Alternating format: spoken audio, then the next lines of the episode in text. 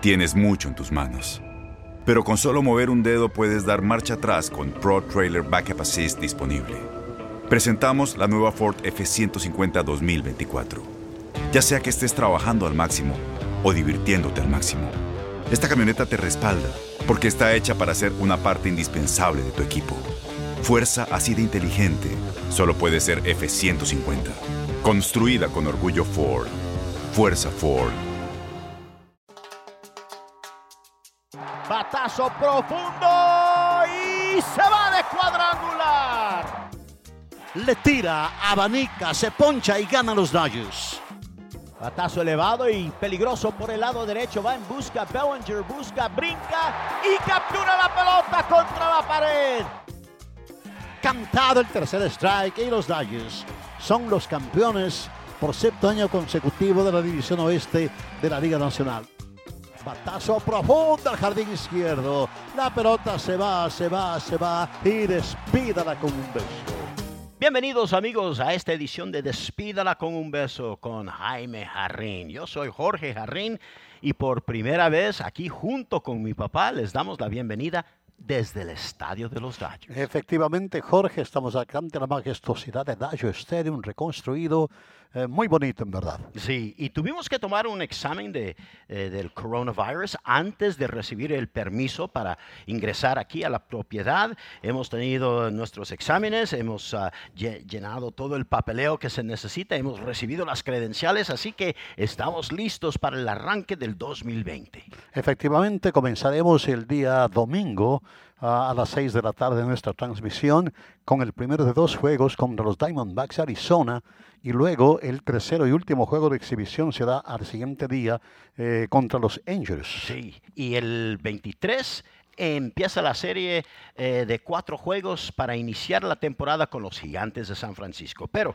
una vez más, amigos, estamos tan contentos de estar aquí con, con ustedes en este podcast. Gracias por estar con nosotros. El equipo se ha estado preparando, ya tienen más de una semana entrenando aquí con juegos de, de, de Intersquad entre ellos mismos, papá. Y, y algo muy interesante que se está hablando en Los Ángeles, el jovencito, el atendiente del clubhouse, Francisco Herrera, se ha demostrado como un tremendo pelotero jugando el jardín izquierdo. Anoche le robó un batazo de extra bases a Mookie Betts y logró hacer un tiro al cutoff man para un out en primera, agarrando a Gavin Lux fuera de base este jovencito que ha trabajado tantos años en el clubhouse está destacando como, bueno, como un suplemento, ¿no? No le han permitido batear, eso sí, ¿no? Dave Roberts dice, no, no le vamos a dar la oportunidad de batear.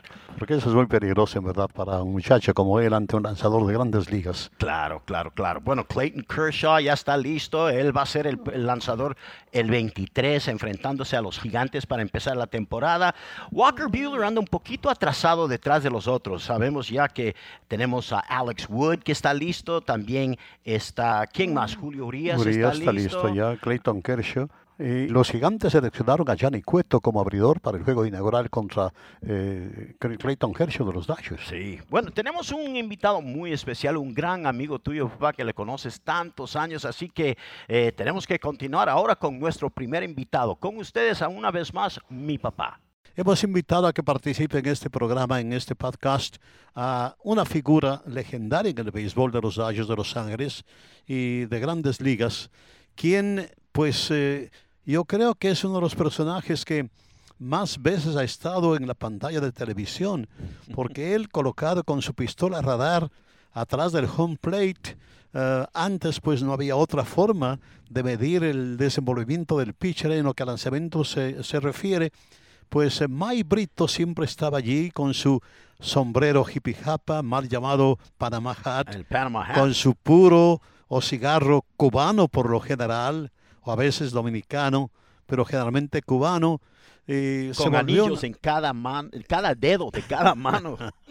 ¿Cuántos anillos? Ah. Se convirtió en un personaje maravilloso en verdad y jugó un papel preponderante en la llegada de este muchachito eh, de la Sonora, México, a grandes ligas. Está con nosotros hoy participando en este podcast nada menos que Mike Brito. Mike, qué gusto tenerte con nosotros. ¿Cómo estás? Buenas tardes, Jaime. Muy bien, gracias a Dios. Aquí andamos oyéndote hablar, recordando el pasado. Efectivamente. Bueno, Mike, hablemos de tu carrera en principio. Tú naciste en la isla de Cuba. Iniciaste eh, tu participación en béisbol, me imagino que infantil, ¿no? Sí, jugué infantil, juvenil, amateur, y ya después firmé con los senadores de Washington En el año, en el año 55. Mike, siempre fuiste un catcher Catcher, toda mi vida he sido catcher. por la velocidad que traes, ¿no? ¿En qué, en qué año dejaste Cuba? En el- por, por primera vez en el año 55. Ajá. Cuando dices por primera vez, quiere decir que regresaste a Cuba nuevamente y luego después viniste otra vez. Sí, regresé porque no tenía trabajo en el invierno en ese tiempo, ¿no? Y regresé y jugué en la Liga Cubana. Y ahí después volví otra vez para Estados Unidos en el 56. Estuve tres años hasta el año 60, que ya, no- ya no regresé a Cuba. ¿Recuerdas algunos nombres de peloteros que, siendo de Cuba, después se destacaron en grandes ligas? ¡Uh! Mini Minoso, Ajá, Ajá. Tony Oliva, claro. Pascual, Mike Fornieles, son una cantidad, Pedro Ramos, soy Oh. Versailles, mucha, mucha gente de Ah. cubana. Ahí tienes un salón de fama ahí completo. Sí, gracias a Dios. ¿Fuiste compañero o, o- o tal vez eh, eh, no, no, no al mismo tiempo que Camilo Pascual? Sí, como no, yo le caché a Camilo en Cuba, Ajá. le en Cuba. Para mí la mejor curva que he visto en béisbol la tenía Camilo. Algo parecido a la, de- a la, a la- a la curva de, de, Blythe efectivamente. Bueno, am, saliste de Cuba porque fuiste eh, contratado por los senadores de Washington. Exactamente, el estado que me firmó a mí, Jaime, fue el que firmó a Tony Oliva y a Camilo Pascual y a Zoilo Versalles y a Mini Menoso. Yo, Cambria. Cambria, claro, muy conocido. El único- mistake que cometió él. Tú llegaste a jugar en, en Miami, en el, el viejo, en el, en el Miami Field, en el Miami, en, en el estadio viejo de Miami. Sí, cuando, cuando, cuando estaba en la clase A con los Miami, con los Miami Red Sox, Ujú. ¿Llegaste a grandes ligas? me quedé con ganas, nunca pude llegar, me faltó un poquito. Ya, Te, te lesionaste cuando estabas jugando al nivel de AAA, ¿correcto? No, y lo más alto que llegué fue a doble grande, me lastimé el brazo, Jaime. Oh, en AA te lastimaste el brazo. Ajá. Como casi en una colisión en el home plate. Bueno, como siempre dicen, cuando se cierra una puerta, otra puerta se abre. Y tú lograste mantenerte en el béisbol, aunque, que, aunque ya te lesionaste, no pudieras, no pudieras, no pudiste ah, continuar como pelotero, pero ah, has tenido una tremenda carrera como scout y los, los nombres y las, los, los peloteros que has firmado y todo has ah, ayudado a desarrollar, desarrollar unas carreras grandes. ¿Cuál fue tu último año como pelotero, Mike? Mi último año como pelotero fue en el año 60 con los Dorados de Chihuahua, con Héctor Espino de compañero de cuarto. Oh, mira, qué bueno. que- Dinos, háblanos un poquito de, de, de- de Espino, el, el, el Babe Ruth de México. ¿Qué clase de persona era como pelotero y como persona en particular? Fíjate que era un muchacho muy callado, pero tenía unas facultades extraordinarias, un bateador extraordinario, tenía poder para todos los lados. Y una cosa que tenía Filiano en primera base, no, lo- no le daban el crédito que tenía, pero era una primera base fantástica, defensiva, y daba jonrones por todas partes. ¿Hablaste con él alguna vez allá en México, en el banco, de la posibilidad de venir a grandes ligas? Jaime, si le hubieran dado, le dieron la oportunidad, pero el problema que, que había en el béisbol mexicano en ese tiempo, que cuando lo firmaron a él, él batió 46 jonrones con los sultanes de Monterrey, Wow. lo, lo subieron a triple A con los Jacksonville, pegó 13 en Jacksonville, un total de 59 jonrones. Pero al otro año, cuando él se fue a reportar, él le exigió a, a, a- a- no al carnaval, y al dueño del equipo, lo que le tocaba del bono. Y no le quisieron dar el- el- el- el- lo que le tocaba del bono. Entonces escogió no ir a la AAA. que fue un error muy grande que cometió él, porque si a él le hubieran dado la oportunidad de jugar en ligas mayores, estoy completamente seguro de que hubiera triunfado. ¿Tú crees, eh, ¿Tú crees eh, aquellos uh, uh, rumores de que él eh, en parte regresó a México porque extrañaba mucho México? Estaba muy No, triste. no- él- él- él- él no regresó porque no le dieron lo que le tocaba de bonos. Ajá. Muy bien, entonces. ¿Y luego tú dejaste el béisbol por un tiempo o siempre te mantuviste en alguna forma conectado con el deporte? No, Jaime, después que yo, que ya me lastimé el brazo, que en aquel tiempo no había bateador designado y hubiera podido seguir jugando en las menores, pero no había bateador designado y me regresé para, para Los Ángeles, me vine a Los Ángeles. No me regresé, me vine a vivir a Los Ángeles. Formé una liga amateur semipro llamada Mike Brizo y ahí seguí con el béisbol. Es más, de ahí firmé a uno que ya tú lo conoces, que fue el que le enseñó la, la a Valenzuela. A Claro. Roberto Eduardo Pablo Castillo. Castillo, lógico. ¿Cómo fue tu, tu acercamiento a la organización de los Dodgers y en particular a Al Campanis, que en paz descanse? Oh, Campani fue mi manager en Cuba. Y, gracias a Dios primero, gracias a, México y a Campani, me, fir- me firmaron los 12 y ahí, ahí, ahí sí hice mi carrera como scout. Campani me contrató me dio chance de trabajar. Tú fuiste un caso muy especial con los Dodgers de Los Ángeles porque tú fuiste un scout prácticamente particular y consentido de Al Campanis, el gerente general. Regularmente, regularmente los scouts son parte del personal de buscadores de talento que pertenecen a, a cierto departamento, el departamento de escauteo de un equipo de grandes ligas. Pero tú trabajabas como scout, pero no dentro de ese grupo, sino particularmente con Campanis, ¿no? Un caso muy particular. Exactamente, Jaime, tú lo has dicho. Campani para mí ese es el nombre que más inteligente que el béisbol. Todo lo poquito que yo aprendí en ese tiempo lo aprendí de él. Y era una figura. La gente, mu- muchos no, no estaban muy de acuerdo conmigo porque me decían que, que, que yo y Campani, que Campani y yo.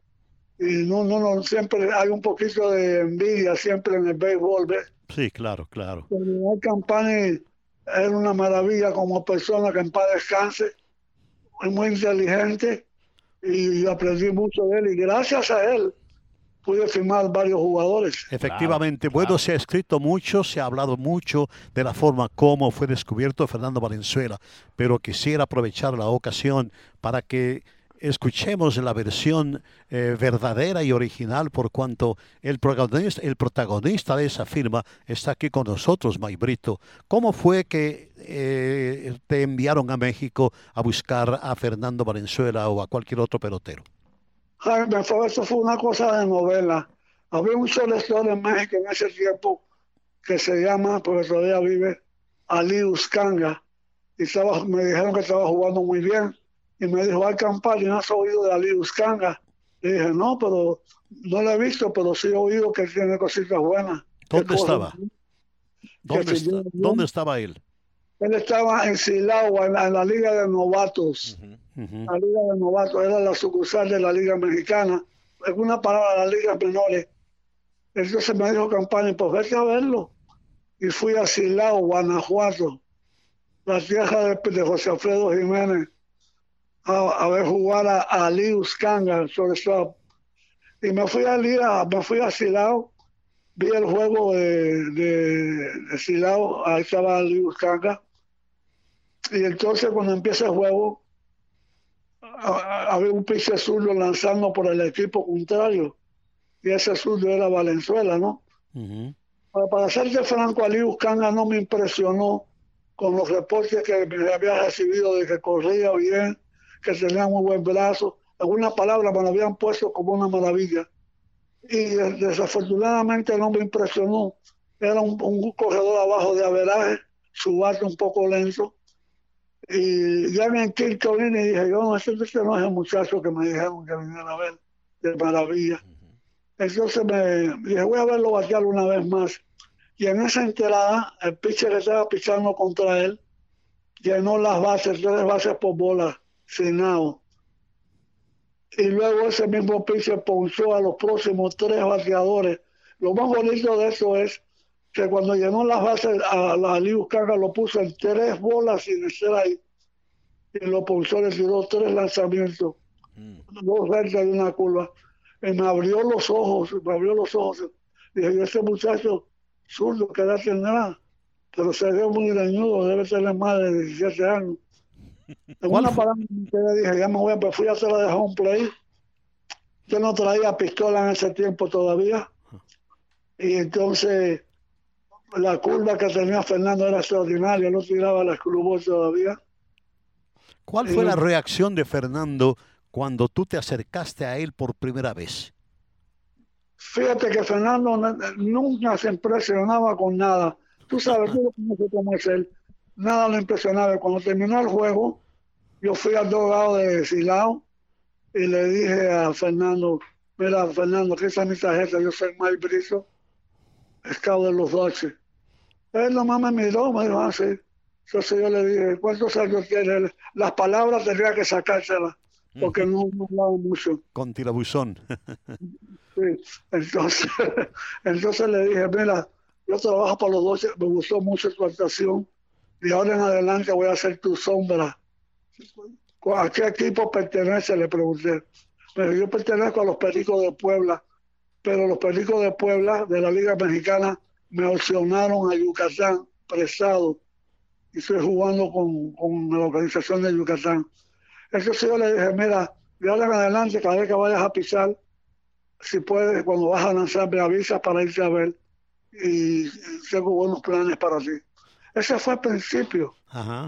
Después de eso me volví su sombra. Donde quiera que pisaba, ahí estaba. y, y, de ahí tú sabes cómo fue la historia. ¿Cuál fue? Eh, hubo, entiendo yo que hubo un momento dentro de las negociaciones entre los Dodgers y el equipo que tenía eh, los derechos de Fernando. Eh, hubo cierto malentendido y estuvo a punto de que Fernando no firmara con los Dodgers. Exactamente, estás correctamente. ¿Sabe que el problema que había era que cuando fuimos a negociar con él, estaba el hijo de Jaime Pérez Avellán, que y el papá no estaba ahí pero entonces el hijo dijo que tenía autorización de su papá para negociar con nosotros. Y, se hizo un trato por una cantidad y ya se había hecho el caso. Se, se, quedamos, se quedamos mano con, con, el hijo de Jaime Pérez y regresamos a Los Ángeles. el señor Campana y yo muy contento, Campana y yo muy contento, porque pensamos que habíamos agarrado un buen pitcher cuando al otro día habla el, padre y dice, sabe que mi hijo cometió un error, esa cantidad no es la correcta. Y creo que si no, si, si no dan la cantidad que pedimos ahora, no se va a poder hacer nada. Wow. Entonces el compadre, que es un hombre muy serio y muy serio, dijo, no, eso no son negocios. Los hombres cuando dan una palabra tienen que cumplirla. Entonces hicimos las cosas, nos regresamos para Los Ángeles y empezaron los demás equipos a interesarse por Venezuela. Al otro día, ya luego, luego. Entonces yo le dije a la campaña, yo le decía Chief, como le decían a muchos jefes, Chief. Claro. Yo le decía Chief, yo quiero, yo no, quiero, yo sé que hizo mal el, el hijo de Jaime, pero no cree usted que por uno, por esa cantidad pequeña, 10 mil, 10 mil más, lo vayamos a perder. Yo pienso que deberíamos de, sí, Maggie me, me interrumpió campaña pero esa no es la cosa, la cosa es la palabra de un hombre y eso, eso, eso se tiene que respetar. Creo, que, creo que la diferencia era como 20 mil dólares, ¿no? 25 mil dólares. 25 mil.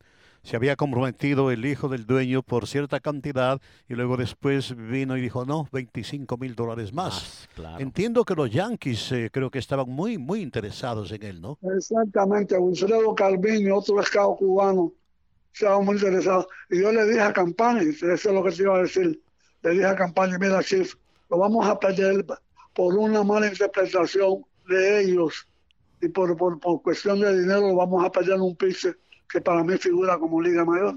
Bueno, en este, en este caso, pues eh, tu papel ha sido doble, porque primero le viste, primero lo, lo, trataste de firmarlo, y luego tuviste que utilizar todos tus dones de convencimiento para que Al Campanis aceptara la nueva figura, y finalmente se hizo el trato, se hizo la firma, y Fernando uh, in, ingresó a las filas de los. Y fue asignado, uh, fue asignado en ligas menores a dónde primero primeramente cuando llegamos y lo firmamos, lo mandamos a Lodai, a la Liga California. Uh -huh. eso, Liga California. eso, es clasificación sí. A. A. pequeña, ¿no? Era clase A, sí, uh -huh. la Liga California. Entonces llegamos, lo trajimos y lo mandamos a la Liga California, pero no estaba pisando muy bien. Allá, para allá te va la parte buena que, de la labor que hice yo con él. Que cuando lo mandamos a la Liga California, llevaba dos ganados, tres perdidos. La velocidad de él se estaba estancada porque me dijo Campaña, dame un reporte. Campaña me tenía mucha confianza. Me dijo, dame un reporte completo de él, cómo lo ves y cuánto ha mejorado. Para la desilusión mía de él, de Campaña, la velocidad de Fernando seguía igual, no mejoraba. Uh -huh. Entonces me dice Campaña, ¿cómo la ves? Le digo, no, pues, ¿sabes qué, Chief? Le digo, yo creo que a lo mejor Fernando va a necesitar otra pichada para poder sobresalir en el béisbol de ligas mayores. Yo sé campaña que era muy inteligente, muy vivo, me dijo, eso me lo había dicho antes, ¿por qué no me lo dijiste? dije, sí, acuérdate que es un muchacho que tiene 17 años, va a cumplir 18. Me dijo, bueno, ¿qué qué sugieres? Le digo, ¿qué tal si no lo mandamos a, la, a, a, a las, la, las ligas menores, a la, la sucursal allá de Arizona, para que trabaje con otro lanzamiento? Como cual me dice campaña le dije, mira, ¿qué tal la screwball o la split finger? Y me dice Campari, no tenemos a nadie que tire la split finger en la organización. Le digo, sí, pero tenemos a uno que tira la screwball que yo firmé el año pasado. Me dice Campani, Castillo, ¿no? que era muy vivo Campani, dice Castillo. Dice, vete, vete para Arizona y a veces trabaja con Castillo y dile que quiero que enseñe a Valenzuela la screwball. Ah, Babo Castillo, muy conocido en todo el este de Los Ángeles, creció en, en, eh, en Boy... En, sí, sí, en, los, en, en el, este de, de Los, Los Ángeles, Ángeles, claro. Sí, en Lincoln Heights particularmente, estuvo, sí. Estuvo jugando en tu liga, de la liga Mike Brito, y él te ponchó, ¿no?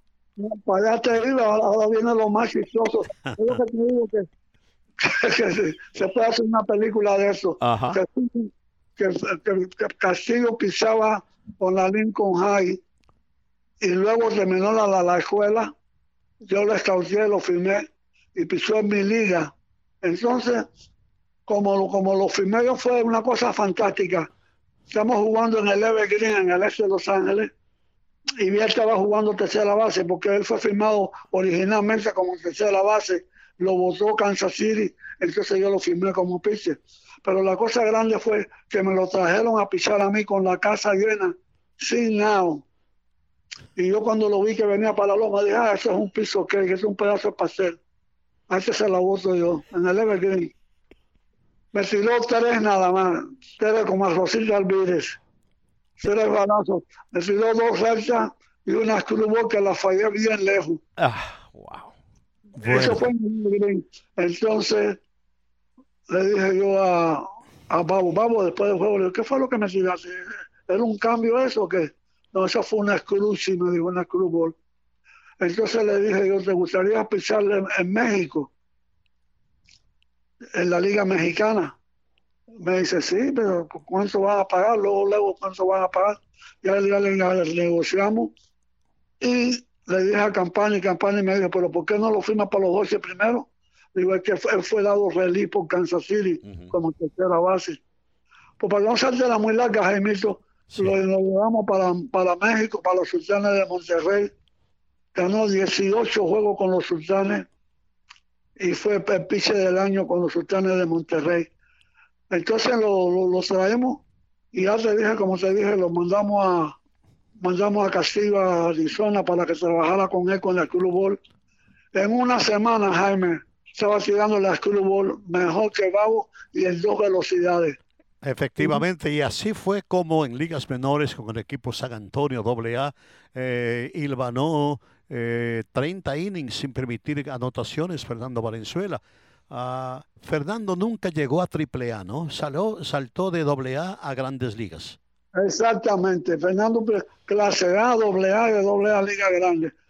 Y te voy a decir una cosa, lo, de Fernando es, es, increíble porque yo me acuerdo que ni, que yo leía la historia, ni Baby Ruth llenaba los estadios como lo, como lo llenaba Fernando cuando iba a pisar.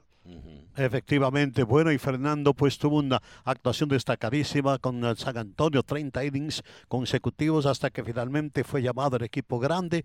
Recuerdo perfectamente, estábamos nosotros en Houston cuando llegó Fernando uh, en 1980, no llegó a lanzar en Houston, luego fuimos de Houston a Atlanta y fue donde debutó en grandes ligas Fernando Valenzuela enfrentándose al catcher de los Bravos de Atlanta, Bruce Benedict, me acuerdo y Benedict le sacó un elevado al jardín central para, para el tercer lado del inning y ahí eh, empezó Fernando su actuación. Fernando eh, fue como Jan Smoltz, un pitcher que eh, se destacó tremendamente como relevista primero y como abridor. Como relevista llegó a los Dodgers de Los Ángeles en 1980, y ganando 17 innings, dos tercios, que agregados a los 30 en, en, San Antonio eran 47 innings, dos tercios lanzados sin permitir carrera. Y hago referencia a su actuación como relevista en esa serie extraordinaria de fin de año de 1980 contra los Astros de Houston y luego ya en el 81, pues todo el mundo sabe el juego como abridor que tuvo Fernando Valenzuela contra los Astros de Houston. Algo increíble, ¿verdad, Mari, eh, Mike? Jaime, tú lo has dicho, una cosa, lo de Fernando sido una cosa extraordinaria. Yo te digo una cosa, para que salga otro pitcher con, con el ángel, con las cualidades que tenía Fernando, va a pasar mucho tiempo pero mucho tiempo. Efectivamente. Mike, sabes que tú y yo tenemos algo en común. ¿Sabes qué? ¿Sabes qué? ¿Qué tenemos en común tú y yo? Lo del que Fernando está en medio de nosotros. Mira, eh, tanto tú como yo, hasta 1980 éramos conocidos, pero únicamente en el sur de California. Y gracias a Fernando Valenzuela, y esto lo reconozco yo en todas mis intervenciones, en entrevistas que me hacen, gracias a Fernando, tú y yo saltamos ya a un nivel superior. Ya comenzaron a conocernos no solamente en Los Ángeles, sino en Nueva York, en Washington, en Miami, en Atlanta, en Chicago, en San Luis, en Montreal, en todas partes donde se juega béisbol. Eh, tú como, como el que descubrió Fernando Valenzuela y como su baluarte atrás del home plate con una pistola radar y yo que como, como intérprete de Fernando en sus dos primeros años. Jaime, hasta en Japón me conocí. hasta en el Japón. de la selección mexicana en Japón. Me entrevistaron como un intérprete en español. Increíble, lo de Fernando. Y gracias a Dios, gracias a Dios que que lo, tú lo que hiciste con él fue extraordinario porque donde quiera Jaime Jardín, Jaime Jardín, Jaime Jardín, Jaime Tenemos que estar orgullosos de, que Dios nos puso en el camino con él. Bueno, Mike, yo quería preguntarte que en, en el día de apertura del 81, bueno, Fernando estaba lanzando la práctica de picheo. El día anterior se había lesionado eh, el abridor Jerry Royce. Uh, Bobby Welch estaba lesionado, a, varios peloteros y fin al cabo decidieron darle la oportunidad a, Fernando a hacer su primer inicio al nivel de las ligas mayores, día de apertura. Yo quiero saber más que nada cómo te sentiste tú, porque en esos tiempos Fernando estaba contigo como, como si fuera tu nieto o como si fuera tu sobrino, vivía contigo. Ah, yo me imagino que tú eres el que era más nervioso, estabas más nervioso que qué. ¿Cómo te enteraste tú al último momento que Fernando le tocaba lanzar ese día? Cuando me dijeron que Jerry Roy no, no estaba disponible, pues, pues se fue a una cosa, yo, no, yo le tenía tanta fe a él, qué bueno que va a pisar, qué bueno, porque ya yo sabía la, lo valiente que era él, porque no, no se asustaba con nada, y ese yo me puse contento. Es ese día me fumé dos puros de oye, oye, oye, Mike, yo soy testigo de la fe que tú le tenías a él, porque tú fuiste de los que dijeron en 1980, cuando se llegó a un juego extra para decidir el campeón de la Liga Nacional contra Houston, los Dodgers habían ganado tres juegos a los Astros para empatar milagrosamente al final de temporada y necesitábamos un juego extra y entonces eh, tenía que enfrentarse eh, el pitcher de los Dodgers a John Nicro de los Astros de Houston. Y tú dijiste Fernando debe iniciar el juego, Fernando debe iniciar el juego, pero la sorda creyó que era demasiado muchacho que nunca había iniciado un juego en grandes ligas, eh, venir del bullpen como abridor en, el último juego, eh, que entró como relevista demasiado tarde. Eh, Golds debía haber inició el primer en aquel juego, Dave Golds, de triste recordación de los Dodgers, y, Fernando vino a relevar en el sexto episodio, pero ya demasiado tarde. Así es que yo soy testigo de lo que tú, la fe que tú tenías en Fernando.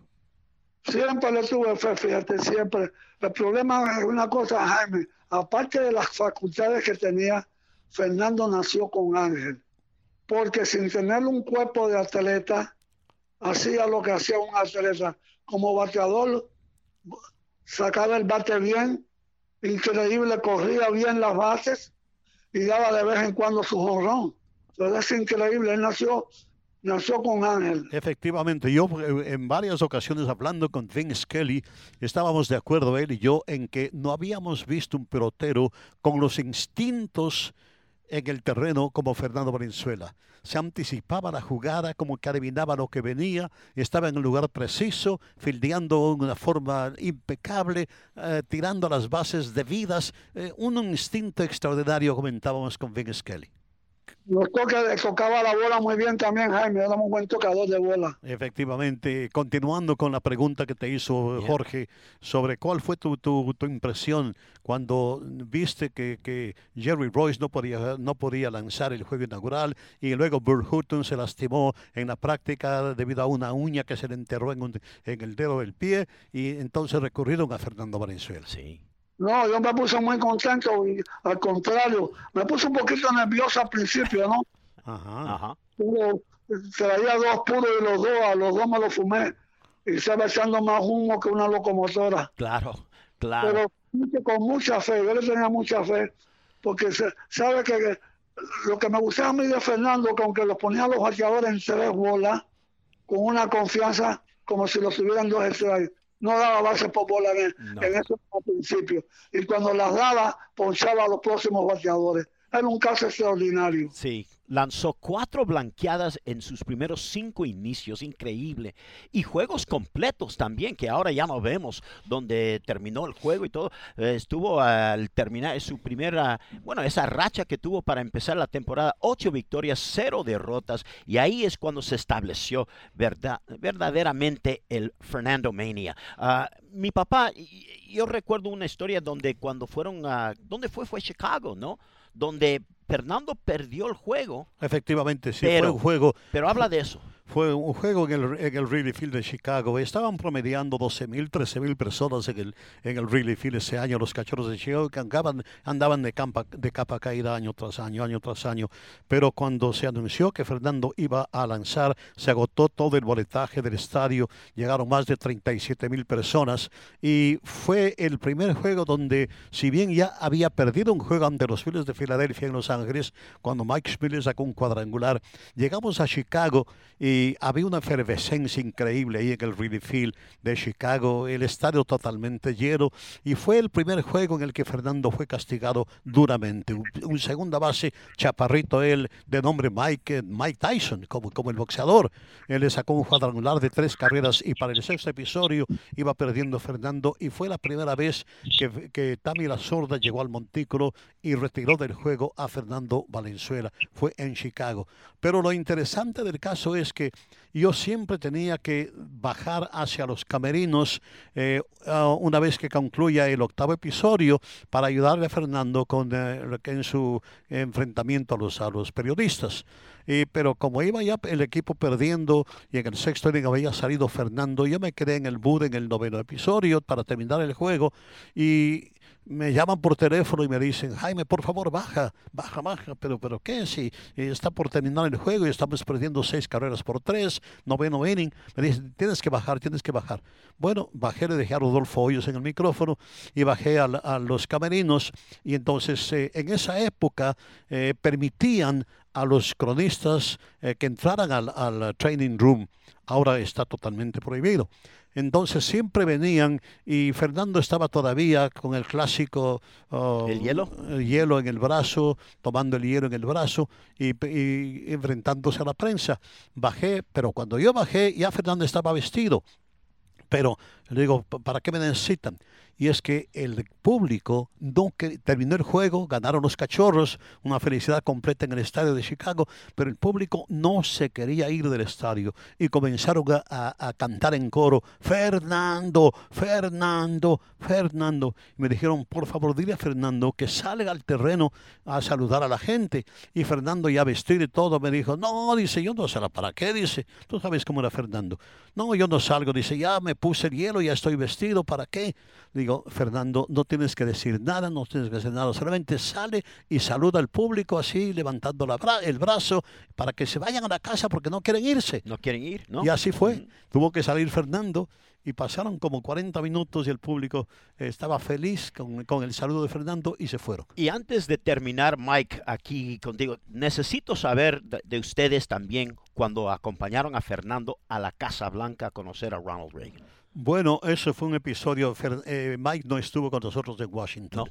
Fuimos únicamente Mike Brito, Fernando y yo, y fue lógicamente una cosa muy, muy especial. Es una de las, de las experiencias más hermosas que yo he tenido en mis 61 años con los Dodgers. La visita a la Casa Blanca ah, para un almuerzo con los presidentes López Portillo de México y Ronald Reagan de, de Los Ángeles. Fue algo muy especial, un día que nunca olvidé porque eh, yo vi con mis propios ojos cómo los hombres más poderosos de este país estaban en línea esperando un autógrafo de este muchachito de México de 19 años de edad, 20 años de edad, eh, que había llegado a convulsionar totalmente el béisbol. Así fue como vi al presidente Reagan, al entonces vicepresidente George Bush, al secretario de Estado Alexander Haig, al secretario de Defensa Weinberger, al procurador de justicia, todos los hombres más poderosos del primer país del mundo esperando un autógrafo de este muchachito que no hablaba una jota de inglés. Y la música. Fernando Valenzuela. Y la música, la oh, banda. la música. Cuando, se cuando subíamos en los escalones hacia el comedor central de la, de la Casa Blanca, eh, eh, nos, nos acompañó la banda de música de, la los cuerpos de infantería de Marina de los Estados Unidos, entonando las más hermosas canciones tradicionales mexicanas como México lindo y querido, eh, Cielito lindo, algunas versiones maravillosas. Eso nos puso a Fernando, a, a, a Tony de Marco y a mí con, el, con el, cuerpo pues electrizado en verdad y como, como, como con, eh, la epidermis de gallina en verdad. Fue algo, algo memorable en verdad, algo que me hubiera encantado que tú estuvieras ahí, eh, Mike. Bueno, Jaime, yo me puedo quejar porque he pasado unos momentos muy felices, muy felices con Fernando. Y eso es una cosa que que no se compra con dinero. Eh, Mike, para terminar ya, ¿cuál es tu actual relación con el equipo de los Dodgers de Los Ángeles? ¿Sigues como scout? ¿Sigues eh, trabajando para la organización? Sí, sí, cómo no. Ya tengo 42 años con la organización y me han llegado 31 a Liga Grande. Oh, ese es un récord extraordinario, en verdad. Eh, generalmente, regularmente, scouts como tú, que, salen en busca de, elementos. Más o menos, ¿cuántos eh, eh, jugadores llegan a grandes ligas para satisfacer su deseo de, coronar su carrera? Jaime, yo he tenido suerte, te, repito, porque el por ciento es de cada 100 que tú firmas, se deben de, darte tres. Y hay muchos que, que, que, firman a 100 y no les llega ninguno. Inclusive, en el año 92 yo tuve seis mexicanos en el equipo grande. Seis mexicanos. Tuve a Juan Castro, Jenny Reyes, Karim García, Antonio Zuna, Ismael Bardé y Noé Muñoz. Seis de un golpe, que eso es increíble. Y, y ahorita en la actualidad tengo como de los 31 que ha firmado, 18 son, han sido mexicanos. ¿Son buenos prospectos? Sí, bueno, bueno, el último fue Julio Urias, ya lo conoces. Claro, claro. Claro. Y hacia el Puig también. ¿Y cuál es el Sí. panorama de- del béisbol de México con miras a grandes ligas? ¿Cómo ves tú la situación? Bueno, el be- el béisbol, me- ¿tú dices para comenzar la temporada o cómo ha mejorado? Perdón. ¿Cómo, cu- ¿Cuál fue la pregunta, Jaime? De cómo ves tú el panorama para, para México con respecto a grandes ligas? ¿Va a seguir siendo un buen semillero? ¿Va a mejorar las condiciones o, o se va a estancar? ¿Cómo ves tú? No, definitivamente va a seguir mejorando. Ya el pelotero mexicano tiene ambición, que antes no tenía tanta ambición porque jugaba verano e invierno en México, les pagaba bien. Y ahora han visto con el éxito que tiene el pelotero mexicano y los sueldazos, el béisbol en México cada año va a crecer más y más y cada año van a salir más peloteros mexicanos. Han desaparecido ya varias de las trabas que había antes para que un pelotero mexicano llegara a grandes ligas. No, no, no han desaparecido, no. Al contrario, ahora se han agarrado unos buenos bonos. Como te digo, la, situación ha cambiado definitivamente, pero favorable. Ha cambiado para bien. Qué bueno, qué bueno. Con esta nota muy positiva creo que tenemos que despedirnos. No sin antes agradecerte, agradecerte muchísimo por tu testimonio maravilloso en este, en esta, en este programa especial que estamos realizando y produciendo aquí. Eh, eh, Efren Mesa Jr. como productor, coordinador aquí, eh, Estefan Garrín, Jorge y, y quien les habla. Bueno, muchísimas gracias Mike por estar con nosotros. Hijo, se nos fue el tiempo rápidamente, ni llegamos a hablar de, de Yasiel Puig y tus impresiones y todo. Así que para la próxima vez, Mike Brito. Un abrazo, Mike. Ok, Mike. Igualmente, felicidades. Gracias. Ok. Y cuídate mucho, no salgas, porque si sales te muerden los perros. Ok. Ok. Bye bye, Oh. Mike. Bueno amigos, continuamos aquí con nuestras conversaciones en Despídala con un beso con Jaime Jarrín. Y ahora tenemos un invitado, para mí al- alguien muy impresionante, muy especial. Estuvimos de viaje ah, el año pasado fue cuando tuvimos que una serie de interliga ah, allá en Tampa Bay, Efectivamente, enfrentándonos a los Rays y tuvimos la oportunidad, no por primera vez, pero por segunda vez, porque estuvimos ahí hace unos, creo hace unos cuatro años anteriormente, donde lo conocimos por primera vez, pero fue algo especial siempre, eh, siempre es algo especial cuando estás en la, pres- la presencia de nuestro próximo invitado, Enrique Oliu, quien es el analista de los, ah, las transmisiones en español de los Tampa Bay Rays. Y lo interesante, más que nada, ah, una persona que sabe todo del béisbol, conoce muy bien la liga americana, pero lo interesante es que él nació invidente. Enrique, te damos la bienvenida. Eres ah, un ejemplo ah, muy impresionante. Eh, Yo quedé muy impresionado la primera vez que te conocí, sabiendo que no puedes ver el juego, pero todavía tienes la habilidad de poder narrar, más que nada, ser el analista de los juegos. ¿Cómo estás, Enrique? Muy bien, Jorge. Lo único que no te quedaste con nosotros a ver si ganamos el segundo juego. Pero bueno, quería que te quedaras. no, encantado de estar con ustedes, señores, en un largo orgullo. Imagínense, yo estaba viendo el ototro día en YouTube el home run de Gibson que lo narró eh, Don Jaime. Sí. Y bueno, otras cosas. Eh, lo tuve el gusto conocer a don Jaime hace ya 20 años casi en Vero Beach, pero sí, bueno, para mí es un orgullo siempre estar en la presencia de cuando era niño, de solo yo pensar. Y- Este señor que yo oigo en el radio, que sé quién es, y en mi vida lo voy a conocer, bueno, lo Claro. he conocido y he podido compartir con él. y Enrique, para ilustrar el criterio de todos los que nos están escuchando, es Jaime el que te habla. ¿Cómo estás? Un abrazo muy fuerte. Muy bien, don Jaime. Pero decía, para ilustrar el criterio de toda la gente, dinos tú en tus propias palabras, ¿tú eres totalmente invidente, totalmente ciego? Tengo un poquito de luz, o sea, vista de luz nada más, no se puede utilizar más que para las sombras. Pero sí tengo un poquito de luz, de vista de luz, o sea, totalmente oscuro no, pero sí la vista de luz que uno tiene que estar encima de la persona y tiene que estar vestido oscuro comparado con el sol, Ajá. pero no, o sea, vista de, de luz nada más.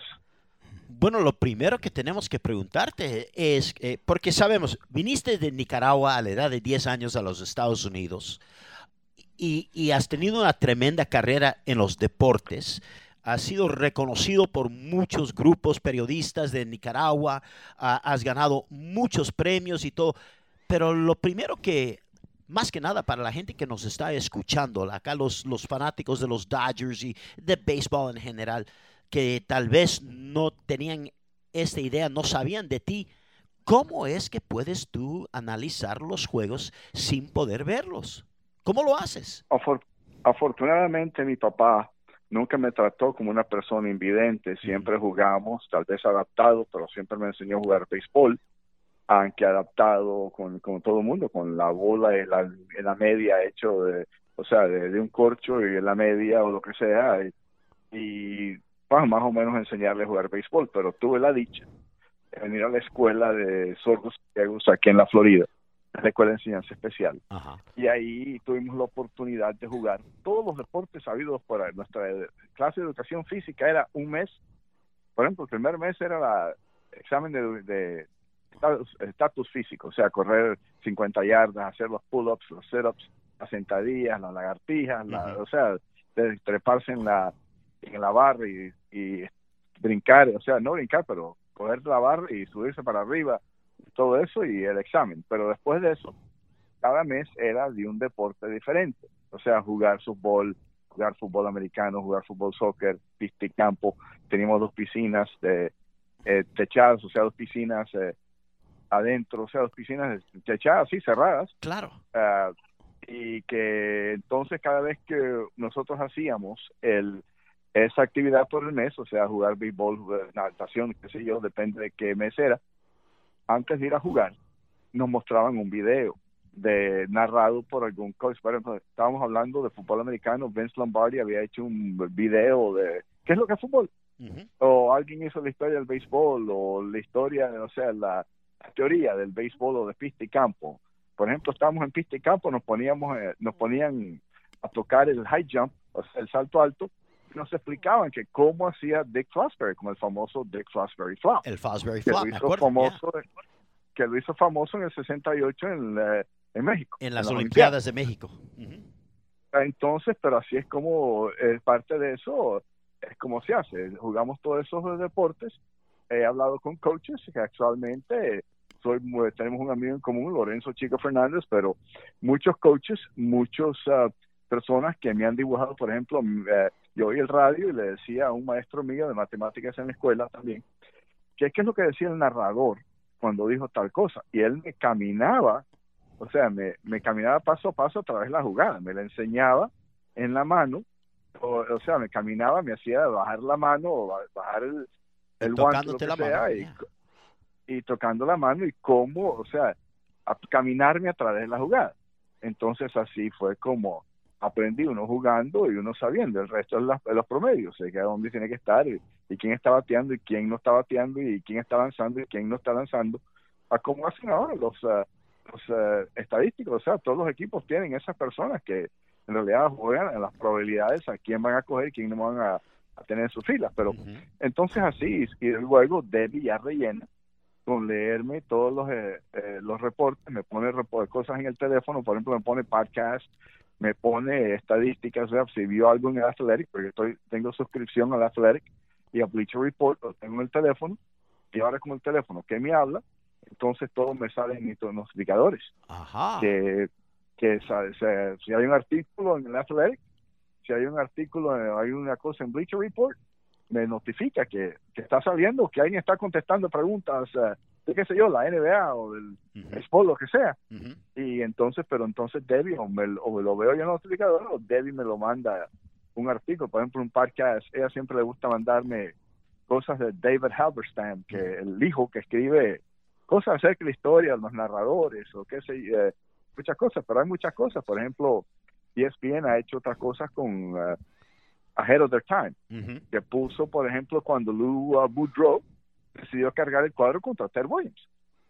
Y fue el primero que desde que se notó, bueno, tal vez no el primero, pero el primero que consiguió más fama cargando el cuadro en la serie de, de en el 48, o sea, no en la serie mundial, porque eso fue contra los Bravos de los Bravos de Boston. Boston. Pero pero pero sí fue el primero donde dijo, voy a cargar el cuadro contra Ted Williams.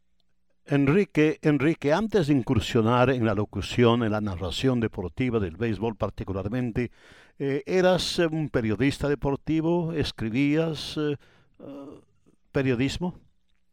Sí, yo escribí para el periódico de la escuela. Siempre, el periódico, teníamos una revista que salía bimensual y yo escribía deportes ahí. Luego, cuando llegué a Florida College, el Junior College, tenía un periódico también. Yo escribía deportes, que tenía una columna ahí. Y entonces escribí eh, una un, eh, columnas ahí y, y, entonces sí, Sí. escribí columnas. Sí, así que tenías mucha ya, ya, ya- ya una experiencia, ya sabía. La cosa que me interesa más que nada saber es cómo fue que llegaste a entrevistarte para esa posición ah, con los Tampa Bay Rays. ¿Tenían ellos una idea que habías perdido la vista y que tenían la oportunidad de, de- de contratar posiblemente el, el primero y el único de que yo sepa? ah, y tal vez tú me puedes corregir, eh, analista invidente. ¿Y Yo qué- soy el único, o sea, ellos? Warlow, Yeah. Warlow- bueno, esa es una historia muy bonita. Warlow, para antes de seguir con la, eh, la- los comentarios, Warlow, Dan Warlow, tuvo una aparición, él hacía ligas menores, antes de que yo hiciera, ah, en ligas menores con la liga independiente, allá en Minnesota, Ok. y luego por, para Bill Beck, de los St. Paul Saints. Llegó a hacer un medio inning, ah, comentar un nuevo inning a los Marlins, pero que yo sepa es el único, soy el único que, que ha mantenido la posición fija.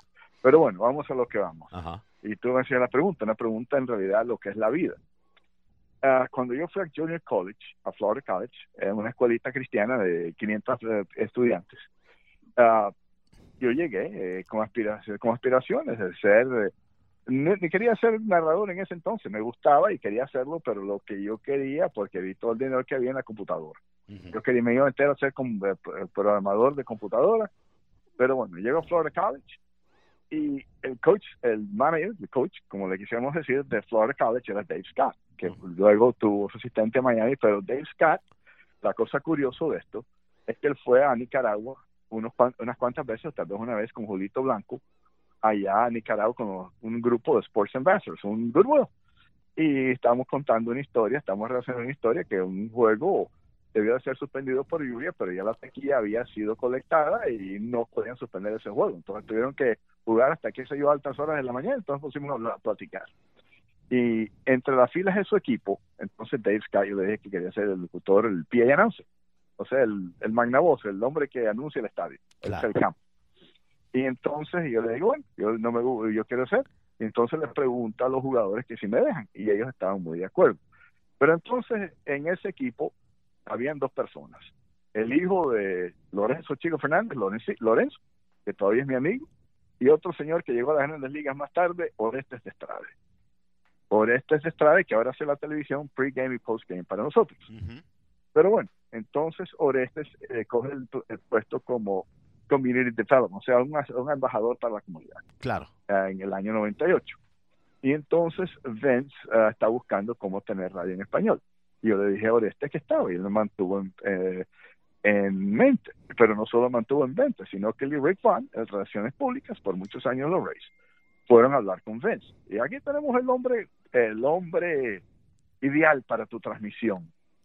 Y, pero hay una cosa, le dice, que no puede ver. No, Y entonces Vince, y entonces Vince, entonces Vince, claro, como cualquiera, se volvió hacia atrás y casi no, pero Orestes y Rick tenían tal reputación que les dice por lo menos darle la oportunidad y vas a ver que no eh, vas a estar decepcionado.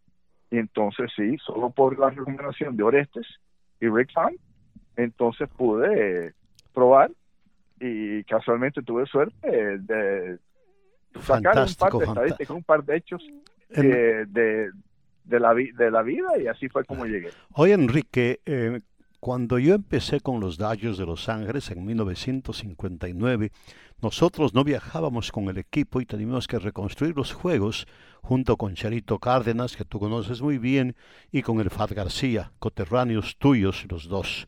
Ah, y nosotros reconstruíamos los juegos que los Dodgers sostenían en el camino. Entonces nosotros pues no estábamos viendo el juego. Y lo que hacíamos, al menos yo, lo que hacía es eh, dibujaba el juego en mi mente. y llevaba el juego en mi mente. Sabía dónde estaba el primera base, dónde se colocaba el segunda base, dónde debía estar el tercera base. Seguíamos, pero claro, nosotros oíamos a Vince Kelly y a Jerry Daggett. Eh, no veíamos el juego. Me imagino que tú llevas el juego en tu mente, ¿no? ¿Cómo no? Igual, yo pinto las, o sea, me imagino las bases y dónde está cargado. Y ahora con tantos cuadros cargados, quién está bateando y que a dónde está, que debería estar jugando la persona. Yo pongo, dibujo en mi mente de que a dónde está la primera base, quién es la primera base, cómo le gusta jugar al equipo, o sea, qué, qué es lo que piensan y, por eso es esencial hablar con coaches o managers antes del juego para tener el sentido de lo que es el equipo y cómo el, el equipo y demás. Y exacto, uno pinta la idea de, la tercera base, más que ahora, no sé si antes tú, eh, ahora nosotros nos conectamos a, a del equipo, no estamos ahí, pero sí conectamos a un una, una conexión telefónica donde podemos oír el, el, o sea, el, buen ambiente del estadio, el ambiente del estadio, entonces, eh, claro, la fanaticada te dice bastante también. ¿Cuán importante ha sido para ti eh, eh, la presencia de Ricardo Taveras como compañero tuyo de transmisión? Muy importante, porque Ricky sabe para dónde voy y él sabe y yo sé para dónde va. y, y yo le puedo seguir el hilo a él, porque él es de esas personas que le gusta, tiene sentido jocoso de la cosa. O sea, es como que él siempre le saca algo a la transmisión, un sentido jocoso, y uno tiene que seguirlo, pero claro, porque eh, Ricky me deja opinar y sabe que mi opinión es valiosa en la transmisión, otro tal vez no tendría ese mismo aprecio. Pero hasta este momento yo he tenido uh, compañeros bastante buenos. Uh, José Rafael Gonzola, venezolano un año. Uh, tuve también a Luis Núñez, a José Rodríguez. Pero claro, Ricky ha estado conmigo 17 años y eh, pero ya uno, usted sabe, uno se conoce, ya sabe para dónde va el otro y el otro sabe para dónde va. Eh, pero es esencial porque uno ya se conoce, además, usted sabe lo más importante de todo esto, que uno se lleve bien con el compañero. Porque eso ayuda mucho. No he, nunca he entendido cómo gente que está, que pasa años y años trabajando con otra persona y no, pero claro, es lo más importante para mí es que nos llevamos bien y siempre sabemos para, para dónde quiere el otro y por eso es esencial la presencia de Ricardo. Perfecto, perfecto. Mi papá tiene 61 años consecutivos narrando los juegos de béisbol de los Dodgers. Ya eh, eh, es una racha que espero que no se rompa esta temporada. Tú tienes ya 20 años ah, con los Tampa Bay Rays, también tu propia racha de 20 años. E, espero que también uh, estaremos jugando. ¿Cómo lo ves? ¿Cómo, ¿Cómo lo ves tú? ¿Qué piensas tú? ¿Crees que te vamos a jugar este año? Yo creo que sí va a ser una campaña limitada, yo creo, y como yo creo que estoy más, veo que más se están alineando con la opinión de mi buen amigo, como digo yo cariñosamente, el socio, Joe Madden, eh, Joe Madden, eh, que parecen jugar en tres lugares, pero bueno, va a ser una campaña muy interesante. Yo creo que se va a jugar, hay mucho dinero por medio y yo creo que tienen que jugar. Mm. Eh, han visto que en otras cosas eh, la gente ya está comenzando a abrir los estados hasta cierto punto, así que yo creo que vamos a tener una campaña, no tal vez una campaña de una campaña, diría yo, tal vez sin fanáticos o, por mucho de tal vez toda la campaña, pero yo creo que se va a jugar, se va a jugar, de, qué sé yo, tal vez 60 juegos, 60, 70 juegos, eso es lo que no se ha definido, pero que se, yo creo que se va a jugar. Bueno. Pero bueno, uno nunca sabe. Enrique, ha, sido un placer tenerte aquí con nosotros en nuestro podcast Despídala con un beso. Un gran saludo no solamente a Ricardo Taveras también, pero a tu esposa Debbie, que siempre te acompaña. Ella también forme, forma parte de este equipo de narración de los Tampa Bay Rays. Ha sido un gran placer tenerte aquí, amigo. No, el placer ha sido mío. En realidad me, me pone muy contento que pueda hablar con ustedes y que ustedes estén bien allá en Los Ángeles y que en realidad manténgase, cuídense y que Debbie también les manda mucho cariño. Gracias. De parte de ella, y así que... Enrique, eh, pero bueno. Enrique es una inspiración para todos nosotros, la forma como te desempeñas en ese trabajo con los Rays de, Tampa Bay. Algo maravilloso en verdad, difícil de, comprender a cabalidad, pero eh, tu forma de ser, tu caballerosidad, eh, tu desempeño en el trabajo, pues es un ejemplo para todos nosotros y sobre todo para las juventudes. Tú eh, has sabido sobreponerte a, algo que, que Dios te dio pero es, es maravilloso en verdad. No tengo palabras para expresar en verdad lo que yo siento para contigo y que Dios te bendiga. No, para mí es un placer, señor, sobre todo cuando leen el libro de Vince Kelly, que usted ha debido cubrir mm. Eh, la, ceremonia fúnebre de John F. Kennedy, que para mí fue tal vez un privilegio más cuando supe ese, de que no solo es narrador de béisbol, sino que comenzó como periodista y que en realidad una gran persona que ha tenido tanta trayectoria que yo en mi vida me imaginé que lo iba a conocer. Así que para mí es un uh, gusto, yo aprendí de todo el mundo, del Chelito, de Sucre, de, de y de usted. Así que en realidad fueron personas que para mí fueron los que me inspiraron cuando yo vi el radio. Gracias. Gracias, Enrique. Nos vemos la ojalá ya pronto de, en, el, en el mundo de béisbol una vez más. Adiós, Enrique. Adiós, señores. Eh, cuídense, ¿ok? Ok. Gracias, Enrique. Bueno, papá, hemos tenido la oportunidad de tener a Mike Brito y Enrique Oliu. Ha sido un programa entretenido. Espero que la gente también gocen de las entrevistas que hemos estado presentando, ¿no? Así es, efectivamente, amables amigos, muy pendientes del siguiente podcast para ustedes. Estaremos con ustedes el próximo jueves a partir del mediodía con un nuevo, ah, una nueva edición de Despídala con un beso con Jaime Jarrín. Mientras tanto, ahora como nos tenemos que despedir, queremos agradecer a nuestro productor ejecutivo Efren Mesa, Stefan Jarrín, el director de este podcast, también el apoyo de los Dodgers Eric Braverman y Lon Rosen.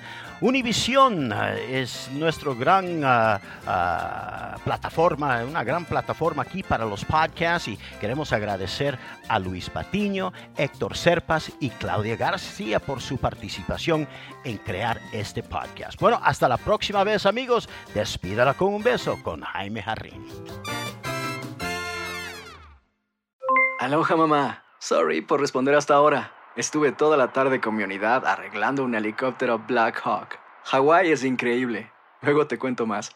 Te quiero. Be All You Can Be, visitando goarmy.com diagonal español.